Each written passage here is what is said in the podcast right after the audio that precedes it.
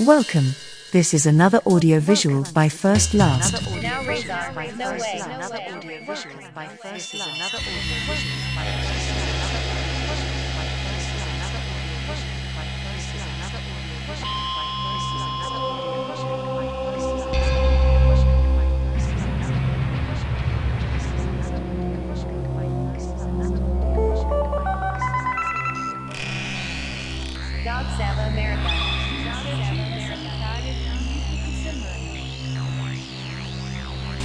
After the silent success in which the selected audience sees but does not hear, and what is not to be repeated is repeated again as a result of an electorate that is in society but never manages to understand the eternal misery of children in Africa and other countries where there are similarities in unbridled procreation. As an example, in Afghanistan, I returned to making more audio visuals in podcast format after some time without making them, but weekly publishing the manufactured products. My audio visuals are healthy tactical and strategic weapons. I do not believe that anyone in one of the companies I constantly mention on tags has some sudden death after looking at some image I've posted. Not everything that has high number of views interests me. I really don't always go where everyone else goes. And it's not now, I passed other subjects in front of the systematic serial production of my audio visuals, so I forgot about which subject I considered useful to manufacture an audio visual with that name, maybe something like, thinking again is not putting it into practice again. I didn't vote for any of those people who appear on the news representing the eternal crisis of such an always agnostic society, if that suit really was the father and the mother of the universe, even he wouldn't know really what this audiovisual is about that he hasn't even seen,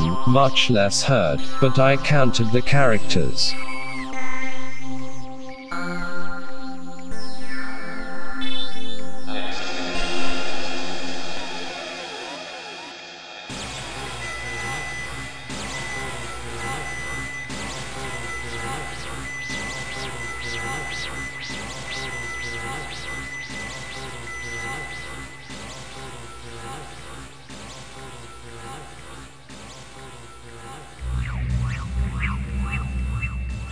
Podcasts by First Last, an economical podcaster.